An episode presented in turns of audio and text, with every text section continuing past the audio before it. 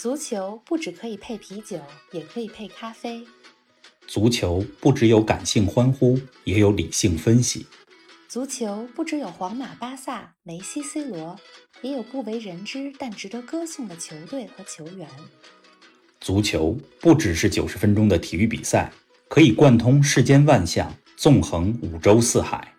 足球小世界，世界大球场，一杯咖啡的时间，陪你聊足球，但不止于足球。听众朋友们，大家好，欢迎来到新一期足球咖啡馆。冯老师你好，林子好，听众们大家好。前一期节目咱们给大家说了不少关于欧洲五大联赛俱乐部的事儿。啊，还有几个不同国家的事儿，比如说俱乐部讲了米兰，国家讲了亚美尼亚、阿塞拜疆。这一期啊，应玲子的要求，给大家说一个比较大众化的主题。是的，呃，题目呢叫做“你想念世界杯和欧洲杯吗？”玲子，你给大家说说，咱们怎么就想起说这主题了呢？哎，我来给大家说说，是这么回事儿。前几天有一天睡得稍微有点晚。打开电视看呢，正好法国跟克罗地亚在踢比赛。我那天挺兴奋，我就给冯老师发了个信息，说：“哎，这不是一八年世界杯决赛的两个球队在踢吗？好久没看见国家队之间的比赛了，就问：哎，什么时候能看上世界杯和欧洲杯啊？”然后呢，冯老师就给我来了个非常专业的解答，滔滔不绝，一下就把我这个足球小白的胃口吊起来了。我就说：“那咱们来说一期世界杯和欧洲杯的节目吧。”于是就有了咱们这一期的主题。没错，玲子前几天看的比赛啊是欧国联的比赛，呃，这既不是世界杯，也不是欧锦赛。欧国联呢是欧洲足联这几年来新出台的一个赛事，啊，相当于国家队之间的联赛，取代了平时一些没有太大意义的友谊赛。第一届的欧国联的冠军是葡萄牙队，现在你看的这个法国和克罗地亚踢的是第二届的欧国联。嗯，咱不说欧国联了啊，回来说世界杯和欧洲杯。好啊，呃，这俩赛事呢，应该说是全世界的球迷们每两年一度的节日了啊。世界杯不用说了，嗯，欧洲杯是所有洲际赛事里边啊水平最高的。你像非洲杯、美洲杯、亚洲杯，它的影响力和精彩激烈的程度都没法跟欧洲杯比。嗯啊，因为欧洲强队太多了，所以大家有的时候还说说欧洲杯比世界杯还要精彩。世界杯当中三十二支球队了，有时候小组赛里边还有一些这三十二支球队里边所谓的带引号的弱队。是的。但是欧洲杯每场比赛都精彩。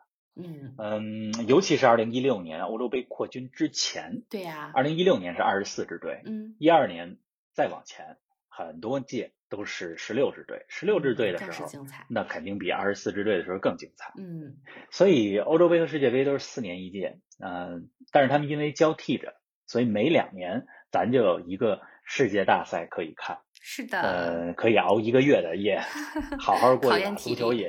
是的，嗯，不过呀，上一届世界杯，二零一八年在俄罗斯踢完以后，到现在两年多了，嗯，咱们一直都没看见大赛。没错，这也是因为本来定在今年夏天举办的2020欧洲杯。因为全球疫情的原因，被调整到了2021年。是啊，所以这几十年来，咱们第一回超过两年没有世界大赛可以看。对呀，你一说还真是，要不然感觉今年缺点什么。以前每两年看一下世界杯，交替在两年看欧洲杯已经成习惯了。而且像我们这些足球小白最爱凑热闹的时候，其实就是欧洲杯和世界杯这种大赛了。哎，冯老师，我相信很多球迷开始喜欢足球，可能都是从某一届的世界杯或者欧洲杯开始的。我想问问你啊，两年多没有欧洲杯、世界杯这样的比赛了，你想不想念啊？我感情还挺复杂的，也想念也不想念。怎么说？想念理由就很容易理解了嘛，毕竟是足球盛会，而且连着三十天。世界杯是六十四场比赛，欧洲杯五十一场比赛。嗯，那而且世界杯、欧洲杯，我觉得它最大的魅力在于是一个非常多元化的舞台。没错，你能够看到世界上不同国家、不同大洲的足球风格相互之间碰撞。嗯啊，另外呢，不到长城非好汉。那对球员来讲呢？呃，就算你在俱乐部再出色，你没到过世界杯，没到过欧洲杯，没在这些大赛上带着自己的国家队有好的表现，你也不是特别完整的好汉。嗯嗯，但我又没有那么想念世界杯和欧洲杯。为什么呢？呃，原因是因为能够看的球现在实际上太多了。对啊，每周末有欧洲五大联赛，嗯，每周当中周中又有欧冠，嗯。嗯，我这比赛实在有点看不过来，而 且看的太多。之前看欧洲足球比较多，最嗯近我又开始准备研究研究南美足球了，准备看南美的一些联赛，包括南美解放者杯，那实在有点看不过来。嗯，还有另外一个原因，嗯嗯，什么呢是我特别希望球迷们能够回到球场的时候，世界杯和欧洲杯再开踢。是的，嗯，没有球迷的足球真的是太不完整了，所以嗯欧洲杯推迟到二零二一，就我本人来讲，我是非常支持的。呃，我觉得如果像欧冠、像现在的联赛一样空着场踢，那世界杯和欧洲杯也不是那味儿。嗯、你看人家西班牙国王杯的决赛，去年的决赛就是一九到二零年的决赛，本来应该四五月份踢，但是到现在还没踢呢。那就是因为决赛的双方毕尔巴鄂竞技和皇家社会这两支来自巴斯克地区的球队，人家达成一致了，说我们不着急踢，什么时候球迷能回来，我们再踢决赛。啊，呃，哪怕这冠军我晚点拿，晚点比出来都没关系，我就是得等我球迷看着我啊。这个我特别懂，像我们看演出也是，比如我看的这个相声演出的团体，像德云社，他们有团综啊，有一些别的节目，小剧场也开了，但是坐不满人，因为有这个疫情的限制嘛，只能坐百分之多少的人，所以一直这个大的开箱迟迟没有开。我想嗯也是这个原因，一是票的问题，二是大家其实都在想着等到满场满坑满谷，所有的这个戏迷也好，相声粉丝也好，全部都能在的时候才更完美。而且之前再插一句，像去看京剧也是，因为虽然开箱了，可是当时只能坐半场人，只能坐百分之五十，那气氛就非常不一样。其实演员演起来也很尴尬，想起球迷和球员也是一样的道理，等着所有球迷都回嗯场上的那一天。嗯，看戏和看球是一样的，就没观众，尤其没有现场的，你踢什么劲，也不是那？味儿啊。是的。对，嗯，而且冯老师，我觉得你这种比较复杂的心情啊，肯定代表一些或者大多数的资深球迷。我相信冯老师，你作为资深球迷和主播，肯定有很多关于欧洲杯啊、世界杯的记忆，估计能写好几本书吧。今天我来采访采访你啊，专门请你来说说关于欧洲杯、世界杯的记忆。哎，但是咱们先说好几条规矩，行不行？嚯，还有规则呢，我估计是你是不是怕我敞开了说不完，所以得定个规则？您您说啊？没错，咱们节目时间有限，咱们以后可以慢慢说啊。第一条呢，就是别给我们讲太远的世界杯和欧洲杯的故事，争取讲这二十年以内的事儿。等等等会儿啊，我也讲不了太远的。嗯，呃，咱们还没那么大岁数了，你不是让我讲讲自己的看球的经历记忆吗？对啊、正好嗯我看的第一届世界杯就是一九九八年法国世界杯，啊，欧洲杯看的第一届是二零零零年在嗯荷兰比利时举办的欧洲杯，嗯咱们就限定从这两届赛事往后讲，太往前的，虽然我后来也看过录像、看过书，呃嗯，，但是就不详细讲了，可以吧？嗯可以啊。然后第二条呢，每个问题，比如你世界杯最多说一个故事或者例子，然后欧洲杯呢说一个，加起来咱们这期呢就不超过两个。成，还有第三条吗？第三条就是希望冯老师之前给我们讲各种足球故事的时候，你都分析的特别透彻，也非常理性。今天咱们这个采访啊或者说这个回忆录呢，我希望能替很多观众表达一下，想多听一些感性的东西。没问题，三条规矩我都听懂了。得，您开始问吧。好啊，哎，我第一个问题啊，要是有一天你去了一个孤岛，只能带世界杯、欧洲杯各一场比赛的录像，你会选哪场呀？好家伙，这第一题就有点难度啊！我好像之前听过类似的题，就是你能去一个，是吗你去一个孤岛能带一本书、嗯或者一个电影，你选哪个？嗯嗯，说到球赛的话，我先说欧洲杯吧。嗯，如果只能带一场比赛的话，我选二零零零年欧洲杯的半决赛，谁呢？荷兰队和意大利的那场比赛一赛。猜就有荷兰队。那场比赛最后的比分是零比零、嗯呃，最终是通过点球大战分出来的胜负，啊意大利队赢了，嗯进了决赛。嗯这别人可能说，哎，你有病吧？你去孤岛上拿一个比赛的录像，嗯你还选一零比零的比赛去看去？这肯定不一般啊、呃，但是实际上不是，嗯比分是零比零、嗯。但是那场比赛包含了足球比赛，我觉得能包括的所有的呃要素，红牌、点？球嗯。大战，呃，水银泻地般的进攻，嗯这是荷兰队；嗯。钢筋混凝土式的防守，嗯这是意大利队。嗯。那场比赛戏剧性非常大，嗯。呃，上半场我记得第三十多分钟，意大利的边后卫赞布罗塔嗯就被罚下去了，啊。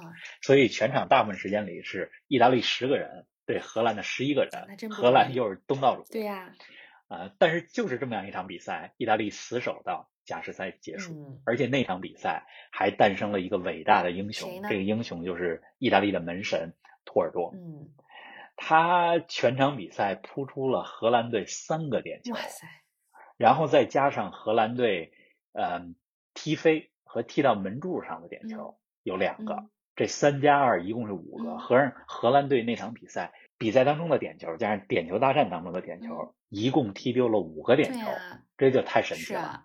啊！所以欧洲杯我选这一场那。世界杯呢？嗯，世界杯的话，呃，我会选一个进球多一点的比赛 看这离咱们也很近。嗯那我就选二零一八年啊、俄罗斯世界杯的八分之一决赛，嗯法国四比三赢了阿根廷的那场比赛，嗯全场比赛七个球，嗯法国先是一比零领先，呃，阿根廷二比一反超，法国又反超到四比二、最后阿根廷又扳回来，嗯也挺戏剧，性的。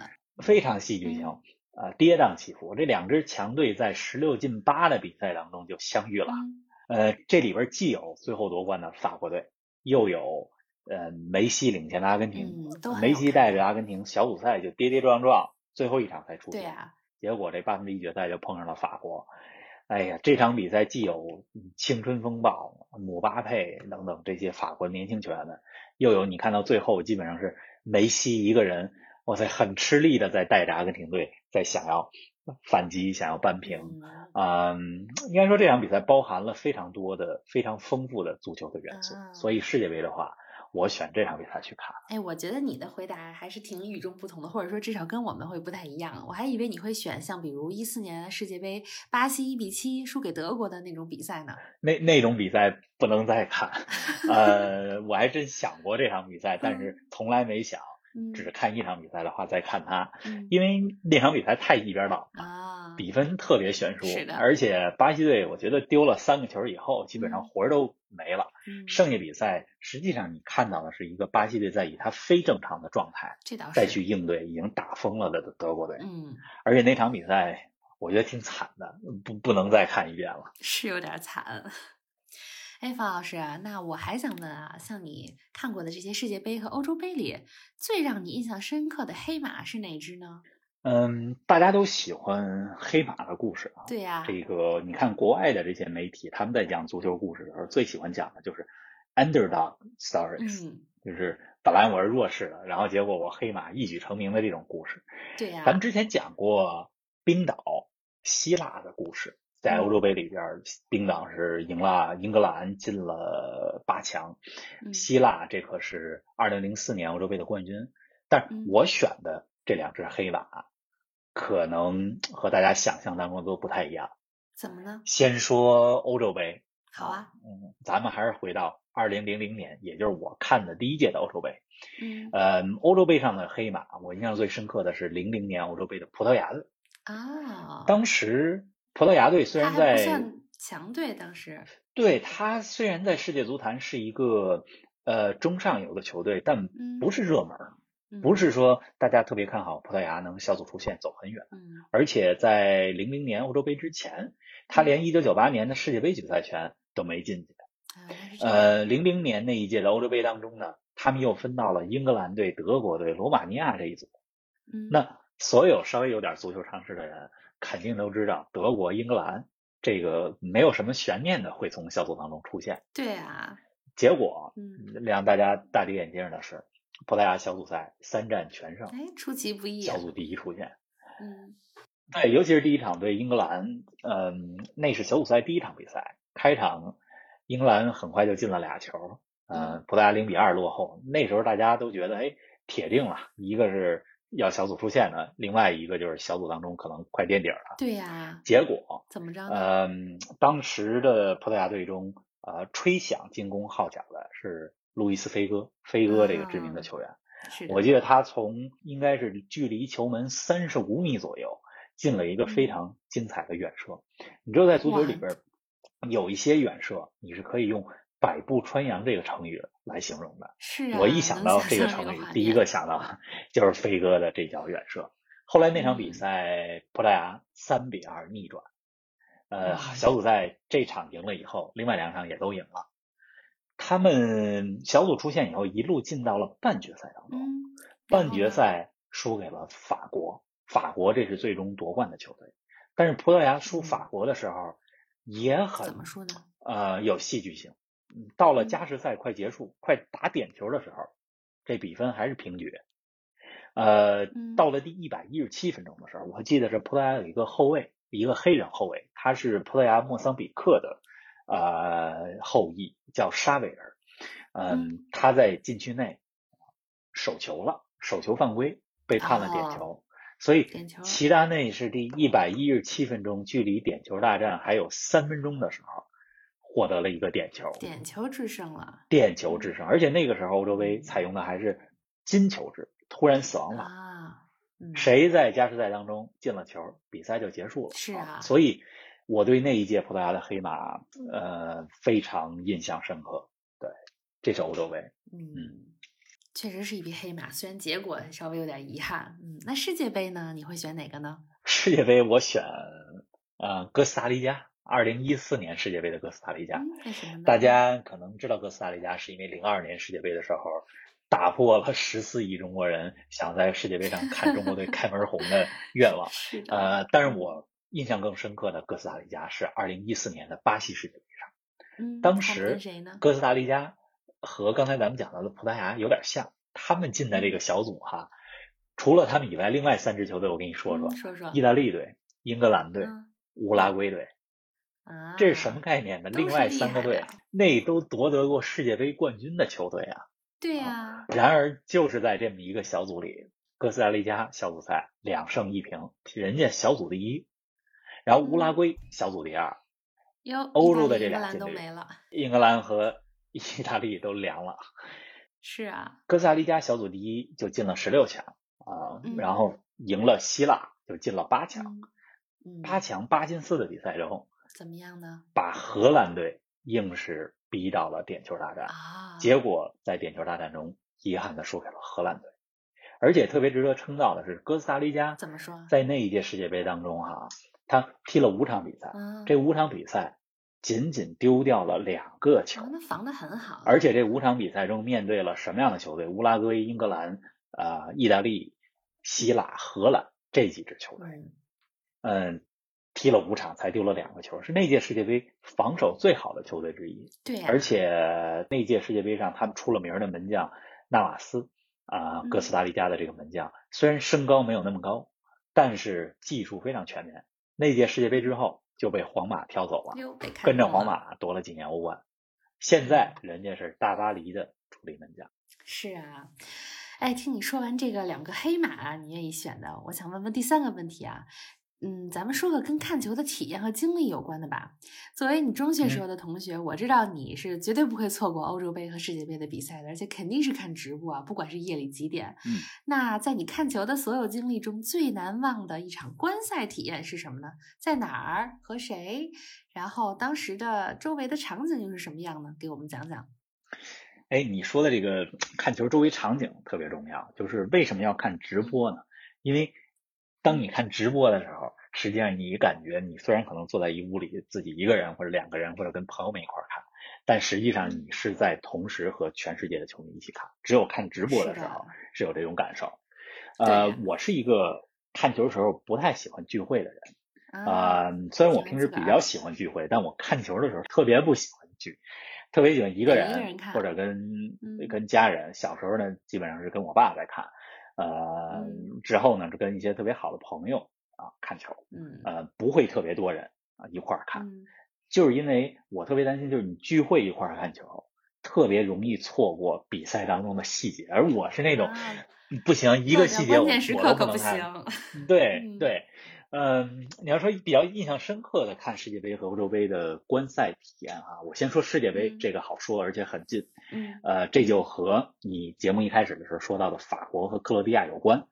二零一八年世界杯的半决赛和决赛期间，我当时正好是在法国和比利时这两个国家，一方面是旅行，另外一方面去参加一个朋友的婚礼，而法国和比利时这俩队又进入到了。俄罗斯世界杯最后的四强，这个决。赛打响之前，法国和克罗地亚要踢比赛的时候，我正好是从比利时坐火车去法国啊。巴黎的戴高乐机场，准备坐飞机。哦，在路上，啊、对，而且我专门订了那个机票，是说这个比赛一定得如果有点球，点球踢完，这个飞机才啊、起飞，哦就是不能因为起飞时间错过了比赛。都得绕着比赛走。对，火车上我就一直在刷手机啊，嗯这个从比利时到法国的火车上，呃，嗯看比赛的直播，呃，但是你其实不用看直播，你光看这车厢里法国乘客的反应，你就知道比分了。大家都在关注。嗯，对，那场比赛的下半场，我是在巴黎机场看的。当时印象特别深刻的就是机场的工作人员，基本上那下午都处于一个不工作的状态。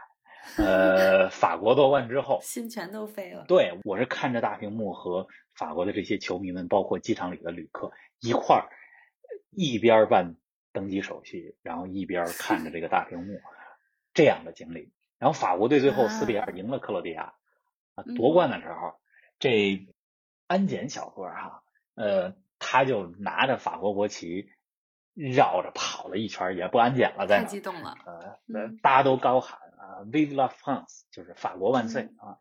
嗯对呀，我当时啊，从比利时坐火车到法国，这嗯火车一进法国的时候，我就换上了一个法国队的队衣哎，真是赤裸裸的球迷。啊，所以呢，就是也有很多人，他们觉得说，哎，我是法国的球迷啊，嗯也也一直在跟我喊“法国加油，法国加油”等等啊。那在比利时我不敢穿法国队衣啊，因为这俩队对呀、半决赛当中，法国是赢了比利时啊，对吧？咱们不能惹事儿。进了法国地盘就没事儿了。嗯，对，所以这个经历是特别独特，在世界杯决赛的时候，在最终夺冠的那个国家里看球。啊对呀、而且像你这一穿上球衣，就好像一个名片一样，大家看了你，如果没穿，可能也不会贸然的去跟你说什么。没错一看穿了，哎，自己人啊，都是。没错，嗯那欧洲杯呢？嗯，欧洲杯的话啊，我最独特看球经历是小时候在家看球的时候嗯啊，因为我小时候看的这些比赛基本上是呃跟我父亲一起看，嗯呃世界杯啊、欧洲杯这个比赛呀、熬夜看。呃，欧洲杯印象比较深刻是零零年的欧洲杯，呃，嗯当时是一场普通的小组赛，南斯拉夫对斯洛文尼亚，呃南斯拉夫呢嗯零比三落后，而且被罚下一个人。呃，我当时为什么喜欢啊看南斯拉夫呢？是因为我很喜欢南斯拉夫的一个球星，也是任意球嗯大师，叫米哈伊洛维奇。呃，啊这零比三的时候呢，突然停电了，因为那个时候家里还会停电。多着急呀、对，小时候还会停电。你想这停电了就很着急，然后这电来了，就赶紧就打开电视看几比几了，然后三比三了，哇，十对十一然后又零比三落后，对，又扳成了三比三，那太神奇了。我觉得那是欧洲杯历史上经常被忽略，但是非常经典的一个嗯大比分落后扳平的案例，就是南斯拉夫三比三扳平斯洛文尼亚。对呀、这个小时候看球停电的经历现在没有了，还是挺怀念的。对呀、这个还是很有特点的，很有年代的特点。现在真的很难遇到这种情况了，真的是停一下，可能也是自己的电卡的问题，或者很快就解决了。没错嗯，方老师听你说这些故事，我觉得特别有画面感，特别有意思。我想问我的第四个问题了啊，嗯，你最难嗯忘的点球大战是哪场呀？嗯，说到点球大战啊，玲子，我先问你个问题：你觉得足球场上最孤独的一段路是什么？就是对于球员来讲，他在足球场上最孤独的一段路是什么？说起点球啊，我觉得跟红牌总是相关联的。很多点球是因为禁区内犯规，动作特别大，那很有可能就得到了红牌。那队员被红牌罚下之后，独自走回更衣室的那条路，我觉得是非常孤独的。哎，这也算啊、这也挺孤独的。你一个人走进更衣室去，对吧？那背后都是热热闹闹的比赛啊、不过更多人认为，什么呢？足球场上最孤独的那段路嗯是在点球大战当中，你从中圈走向点球点的那段路。啊，为什么？因为那一时刻，你的前方是对方的守门员，你的后方是自己的队友们并肩，这个手挎着彼此的肩站立着。啊这四周是偌大的体育场，几万名球迷啊，嗯然后罚点球的人是你，这压力无比之大呀。呃，你就是焦点，对吧？很多无数的球星，像罗伯特巴乔，这都曾经嗯栽在点球点上。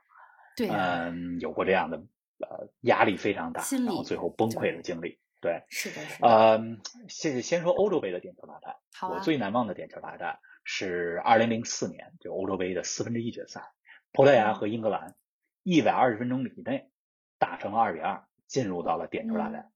那点球大战打得相当惨烈，而且两个国家的球星，英格兰这边的贝克汉姆，哦，葡萄牙这边的路易克想起来了，打了好几轮那一场的点球。，对，这两个球星罚丢了点球嗯啊、而且贝克汉姆是好像脚下滑了一下，直接给踢飞了啊，他是嗯英格兰第一个罚点球的人。嗯，点球大战惨烈到进入到了第七轮，第七轮里边葡萄牙罚进，英格兰的嗯当时前锋瓦塞尔没有罚进，结果葡萄牙进了四强。这一场点球大战非常悲壮。这个真的太惨了。对啊，呃，世界杯当中，我印象最深刻的点球大战，那必须是2006年世界杯意大利和法国的点球大战。最后嗯，意大利赢了点球大战，嗯，那场我也记得。而且为意大利打进最后一个点球的是那一届世界杯当中，就意大利非常神奇的左后卫格罗索。格罗索是的，对，嗯 那场点球大战是我跟我父亲一块儿在电视机前看的，因为他是意大利嗯球迷啊，我也非常嗯支持那届意大利队啊。而且一九九四年世界杯决赛，意大利就倒在了点球大战上，所以也特别希望啊、零六年世界杯他们能能点球赢一回。当然，最终意大利也夺冠了。对呀、对，那场是我那年正好刚去加拿大，那个时候正好夏天。看的那场比赛在加拿大，所以时间上看起来倒是比较方便。然后当时家里，嗯呃我的 step brother，我的一个哥哥，他也是意大利的球迷。我就记得当时看完这个比赛之后，温哥华有这个意大利的，不能叫村啊，就是意大利居民移民聚集的地方，正好我们住的离那儿不远。哇，那所有的球迷，嗯所有的这个住的人都是出来欢呼，所以这一场我也是印象非常深刻。嗯。是，哎，冯老师，到第五个问题了，想问个轻松点的。你说这个世界杯和欧洲杯啊，每届都有主题曲，你印象最深的一次主题曲是什么呢？这问题来了个跨界的哈，我不太懂音乐，平时也不怎么听歌，但是跟足球有关的歌，基本上都是还是非常熟的啊。呃，啊世界杯的话，我选二零一零年南非世界杯主题曲《哇卡哇卡》。嗯，呃，那首歌啊你听完了以后，就是会一直留在你耳忘不了。啊，非常 有，洗脑。非洲特色。来，咱们给大家放一段哈。好啊，嗯，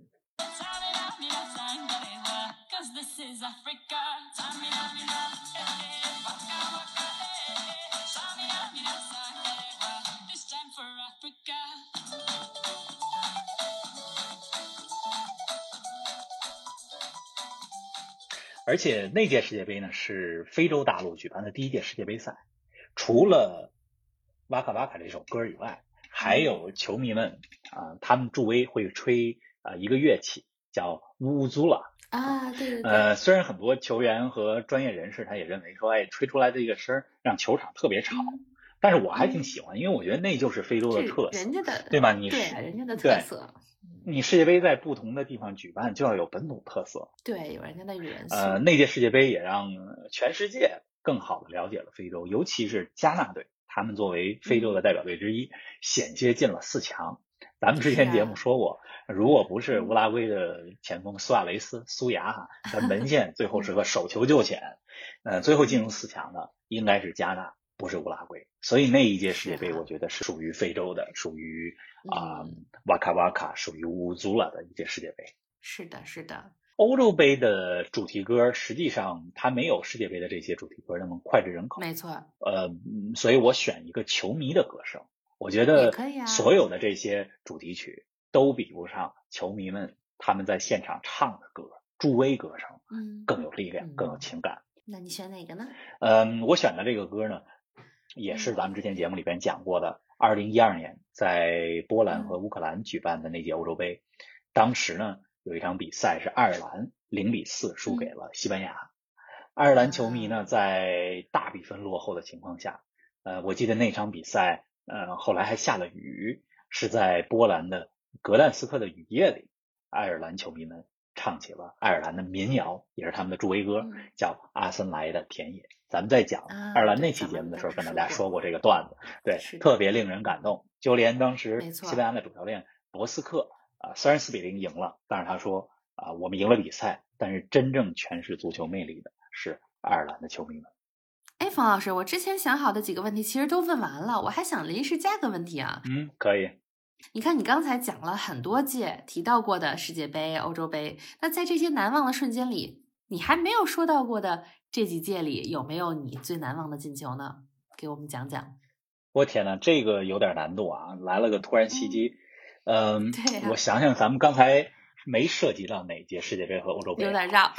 嗯，对好像没说到过零二年的日韩世界杯，嗯，没有说。好像没说过零八年的瑞士、奥地利举办的欧洲杯，对。啊，然后一九九八年的世界杯没有太说，但是咱们讲了葡萄牙没进过一九九八年的呃世界杯，就不说所以这也算简单提及了。对，那就说一个对。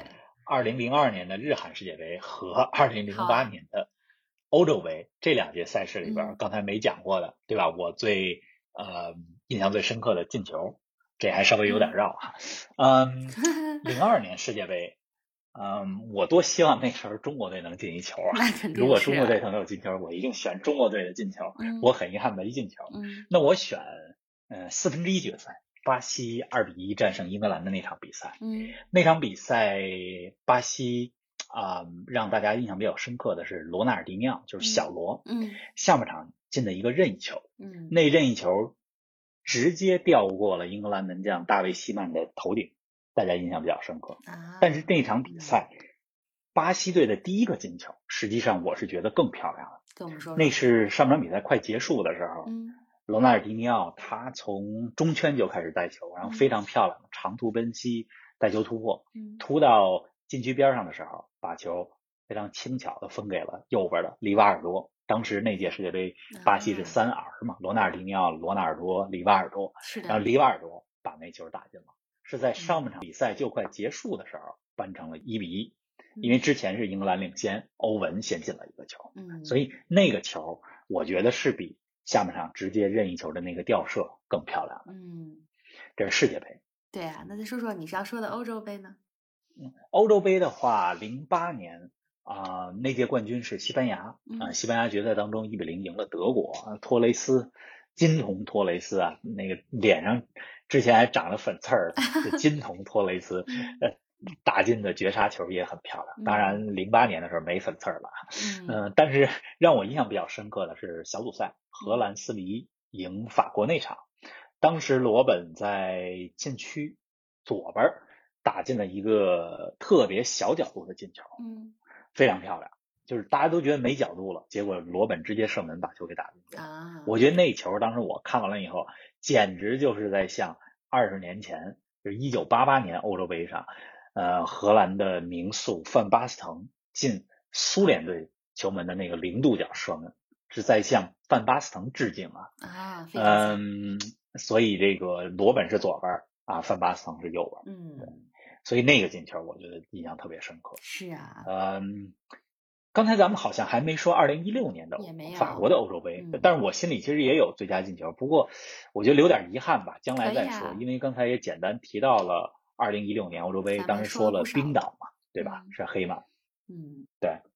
行啊，咱们这个越聊，其实心里越痒痒，因为越聊就越想看下一届的欧洲杯和世界杯。希望二零二一年的这欧洲杯可别再延期了。是啊，我觉得应该不会被再延期了吧，因为不可能拖到二零二二年，二零二二年那一年还有卡塔尔的世界杯。嗯，如果因为疫情原因啊、无法让观众入场的话，我觉得明年的欧洲杯也有可能在空场的情况下举行。但是如果是那样的话，足球肯定是不完整的。我们毕竟非常希望看到有球迷的呃原汁原味的欧洲杯和世界杯。呃，就在咱们说节目前几天，实际上，呃，二零二二年世界杯的南美区的预选赛也开始开打了。嗯，所以，虽然你看距离世界杯还有几年的时间，但是世界杯也在路上了。对啊而且，二零二一年就明年夏天举办的这个欧洲杯，啊、2二十四支球队已经确定了二十个，还有四个队目前也正在决出来最后四个名额。嗯，所以大家期待吧，啊、也希望呃欧洲杯啊、能够在二零二一年的夏天，嗯、如约而至。如果能有球迷就更好了。是啊，期待着疫情能够完整的过去，并且球迷们也都能回到场上看精彩的比赛。那冯老师今天聊了这么多了，咱们该说再见啦，咱们下一期节目不见不散。下一期不见不散。